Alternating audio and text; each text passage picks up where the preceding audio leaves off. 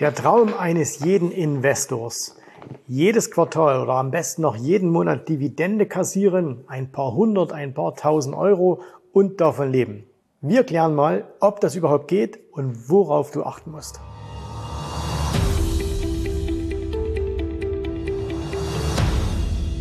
Immer wieder kommen Kunden zu uns in die Academy und wenn wir sie fragen, hey, was ist denn so dein Traum? Wie möchtest du denn dein Portfolio aufbauen? Was hast du so für Ziele? Dann sagen ganz viele immer, na ja, ich hätte am allerliebsten ein Dividendenportfolio. Ein Portfolio halt, wo ich quasi passiv äh, jeden Monat oder jedes Quartal Geld bekomme und äh, wovon ich dann später einmal leben kann. So. Und äh, das ist natürlich eine sehr, sehr schöne Vorstellung und im Vorfeld dieses Videos habe ich mal geschaut, was habe ich denn eigentlich dieses Jahr an Dividenden bekommen. Ich zeige dir jetzt mal einen Ausschnitt aus meinem Kontoauszug und ähm, da wirst du mal sehen hier, ähm, ich versuche es mal ein bisschen größer zu machen. Also das Original Kontoauszug, es geht ja nur um die rechte Seite und doch wieder ein bisschen kleiner machen. So, und da siehst du hier auf der rechten Seite Dividenden. Ne? Und da siehst du, was ich in diesem Jahr bislang an Dividenden bekommen habe. Also siehst du hier, ich habe ein bisschen was von Nestlé bekommen, 600 Euro. Dann habe ich hier aus Deutschland ein paar Dividenden bekommen. Das waren ungefähr 5000 Euro. Selbst in Japan habe ich 1200 ähm, Euro Dividende bekommen. Und dann gab es ja noch ein bisschen was aus Amerika ähm, von verschiedensten Sachen. Ne? Und äh, hier habe ich also insgesamt auch nochmal um die 3000 bekommen, sodass ich insgesamt dieses Jahr, also es ist jetzt Anfang September, ungefähr 10.000 Euro Dividenden in meinem Portfolio bekommen habe. Das ist natürlich eine schöne Sache. Ne? Das sind mehr als 1000 Euro jeden Monat. Ähm, das Ding ist nur, ich habe all diese Wertpapiere, die ich hier drin habe, überhaupt nicht gekauft wegen der Dividenden, sondern die Dividenden gab es quasi zufällig, weil ich diese Aktien gerade im Depot hatte. Äh, manchmal war es so, ich habe eine Aktie vielleicht tatsächlich nur ein paar Tage gehalten, aber zufällig in dieser Zeit ist die Dividende gezahlt worden und oder ich hatte den war an dem Tag, äh, um den um den Anspruch zu erhalten, ähm, Dividende zu bekommen und deswegen habe ich das bekommen. So, jetzt ist das natürlich trotzdem eine Summe, wo man sagt, hey, 10.000 Euro, ähm, das nimmt man einfach mal gerne so mit. Ne? Also wenn ich dann überlege, okay, wir haben noch ein paar Monate, also wir haben vielleicht dieses Jahr so 13, 14.000 Euro und ähm, aber wie gesagt, ich bin kein allzu großer Fan von einer reinen Dividendenstrategie, aber ich weiß eben, dass es sehr, sehr viele Menschen gibt, die total auf Dividenden abgehen. So, und jetzt klären wir mal ein paar Punkte. Ähm, was ist denn eigentlich ähm, interessant? Äh, bei einer Dividende. Was ist überhaupt eine Dividende? Und wir werden dann am Donnerstag noch ein zweites Video veröffentlichen, nämlich was du genau brauchst, um mit Dividenden Geld zu verdienen. So, klären wir erstmal ab, was ist überhaupt eine Dividende? Und eine Dividende ist nichts anderes als eine Gewinnausschüttung. Das heißt also, ein Unternehmen erwirtschaftet Gewinn und äh, von diesem Gewinn gibt es einen Teil an die Aktionäre zurück. Das heißt, wir reden hier von börsengelisteten Unternehmen. Du kannst dir das aber auch so vorstellen, ein privat gehaltenes Unternehmen, also jetzt beispielsweise meine, äh, meine Firma, ne, äh, wenn ich Gewinne mache, dann könnte ich die an mich ausschütten. Das heißt eben dann äh, Gewinnausschüttung und nicht Dividende, aber letztendlich ist das genau das Gleiche. Und äh, in der Regel betrifft das natürlich immer nur Unternehmen, die Gewinn erzielen. Jetzt gibt es ab und an mal eine Ausnahme.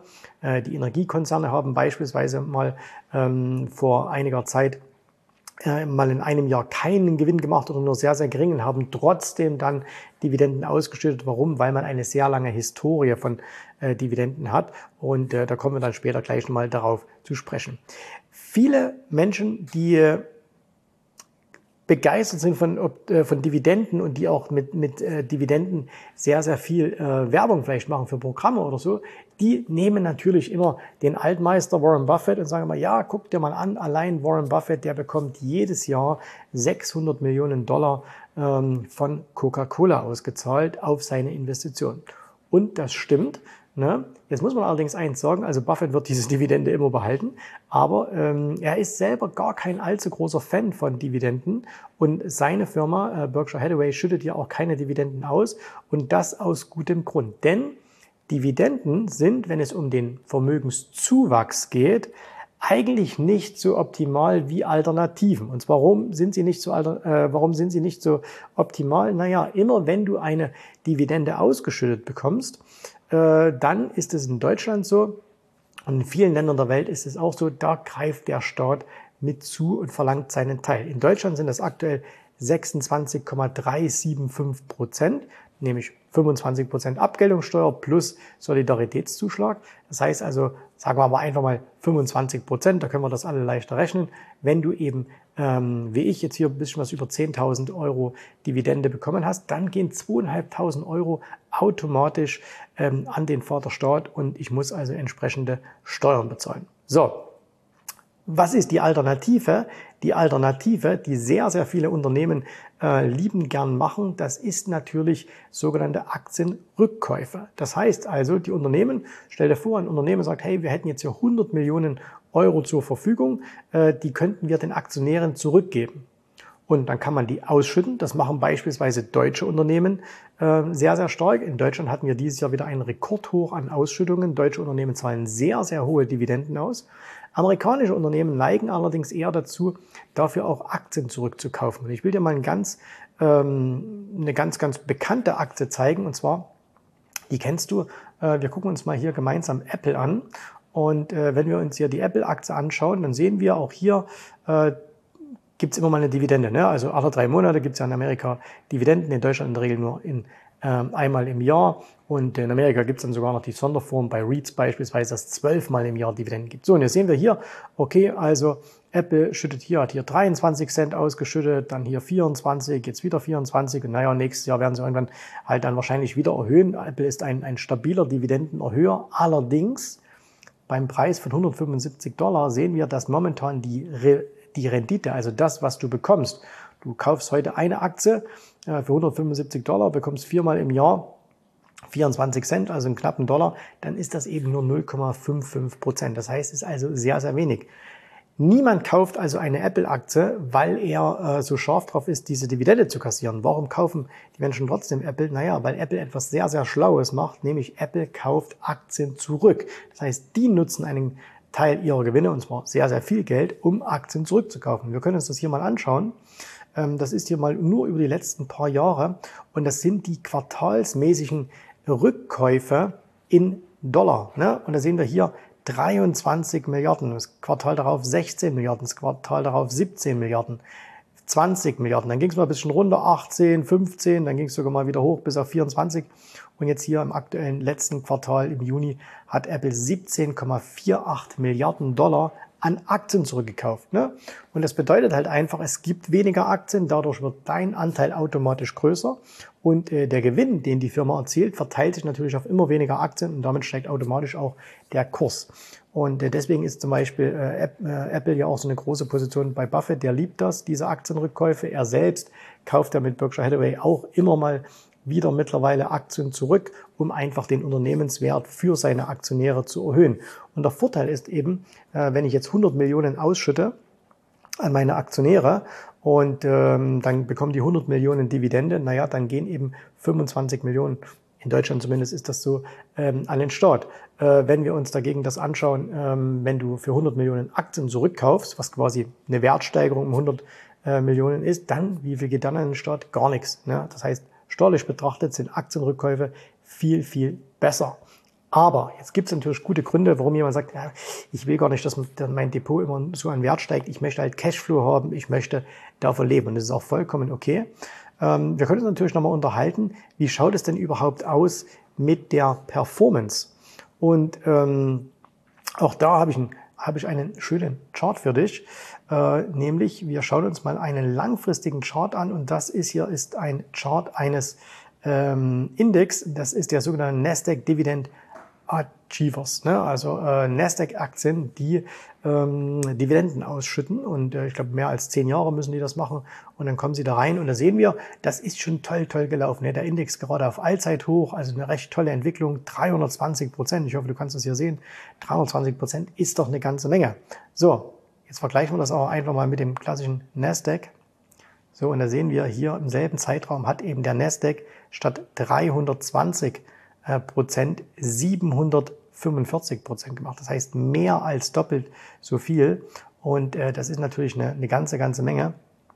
Äh, äh, das ist also nicht nur ein bisschen was. Und deswegen kann man eigentlich sagen, in den letzten ja fast schon im letzten Jahrzehnt, in den letzten 15, 20 Jahren ungefähr, ähm, sind Dividendenaktien, nicht alle, aber wenn man mal den Korb vieler Dividendenaktien nimmt, äh, und es gibt ja genügend ETFs auch darauf, ähm, eigentlich immer schlechter gelaufen als der breite Markt. Woran liegt das? Naja, das liegt daran, dass, und das ist der dritte Punkt, was kannst du nämlich noch machen neben Dividendenausschütten, Aktienrückkäufen? Du kannst natürlich auch das Geld investieren und viele Tech-Firmen, die großen ähm, in, äh, die, die großen Aktien, die die Indizes auch bewegen, die schütten natürlich keine Dividende aus. Ne? Also Amazon schüttet nichts aus, Facebook nicht, Tesla nicht, ähm, Google nix, ähm, Nvidia schüttet ein bisschen was aus, aber auch nicht wirklich viel. Also das heißt, die großen Tech-Firmen nutzen das Geld lieber, äh, um es eben in, in, in Marktmacht äh, zu investieren. Das heißt, sie investieren dieses Geld lieber und eben auch Buffett sagt, okay, ich investiere das Geld lieber woanders, als dass ich es einfach so ausschütte. Und manche sagen ja schon, okay, wenn dir halt nichts mehr einfällt, ähm, dann musst du eben das Geld an deine Aktionäre zurückgeben. Es ist nichts Schlimmes. Ne? So, muss man aber einfach wissen. Das heißt, wer sich ein Dividendenportfolio zulegt, weil er davon leben will, äh, oder weil er davon eine Zusatzeinnahme sich erhofft, ähm, der muss damit rechnen, dass sein Portfolio sich als solches wahrscheinlich sehr, sehr viel schlechter entwickelt ähm, als der Gesamtmarkt auf eine etwas längere Frist. Okay. Ähm, sind Dividenden sicher? Naja, 100 Prozent nicht. Ne? Es gab immer wieder Firmen, die haben 20, 30, 40, 50 Jahre lang Dividenden ausgezahlt und sind dann von der Bildfläche verschwunden, weil irgendwann war es dann halt auch mal vorbei. Äh, und was es natürlich auch immer wieder gibt, dass Dividenden gekürzt werden. Auch hier können wir uns mal ein Beispiel anschauen. Und zwar, wir gehen mal hier auf ähm, doch eine relativ bekannte Firma auch, nämlich auf Intel.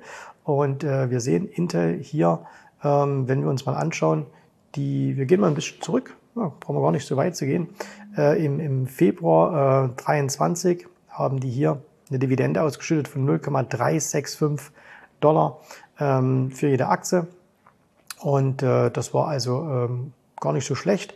Und äh, dann kam es allerdings zu einem sehr, sehr deutlichen, äh, zu einer sehr, sehr deutlichen Dividendenkürzung, nämlich auf 0,125. Das heißt also um 67 Prozent wurden die Dividenden bei Intel gekürzt. Das heißt, wenn du, und das ist eben der, warum ich darauf hinweise, wenn du dir ein Dividendenportfolio aufbaust, kannst du eben nicht hingehen und sagen, ich investiere all mein Geld in eine einzige Firma.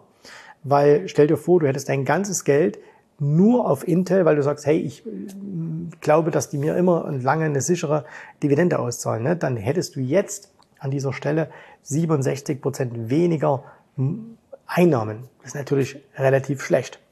Der Vorteil wiederum von Dividenden ist, und da können wir uns auch mal ein anderes Beispiel anschauen, da gehen wir mal hier auf, äh, gehen wir mal hier vielleicht auf McDonalds. Ne? Schauen wir uns mal die, die McDonalds-Aktie an und äh, wenn wir da jetzt hier schauen, aktuell die Dividende bei einem Dollar 52, ne, hat, kostet aktuell 278 Dollar. Die Dividendenrendite ist ungefähr 2%, 2,19%. Ähm, klar, immer wenn die Aktien fallen, ne, steigt die Dividendenrendite. Und was viele, glaube ich, immer nicht verstehen, ist, ähm, die Dividendenrendite berechnet sich, deine persönliche Dividendenrendite berechnet sich immer auf den Zeitpunkt, wo du kaufst. Also wenn du heute kaufst, ne, du sagst, ich kaufe jetzt heute äh, McDonalds-Aktien, hast du eine Rendite von 2,19 Prozent anhand der Dividende. Aber das bleibt natürlich nicht so, sondern das kann sich verändern. Im Falle von Intel haben wir gesehen, das kann sinken, aber das kann natürlich auch steigen und bei den meisten Dividendenfirmen steigt das natürlich auch. Wir können uns das hier nochmal anschauen. Wir gehen einfach mal ein bisschen zurück und fahren mal hier ins Jahr 2013, also von, gehen einfach mal zehn Jahre zurück. Und im Jahr 2013, der ähm, Kurs von, von McDonald's war deutlich tiefer, ne? der war hier noch so bei 90 Dollar ungefähr.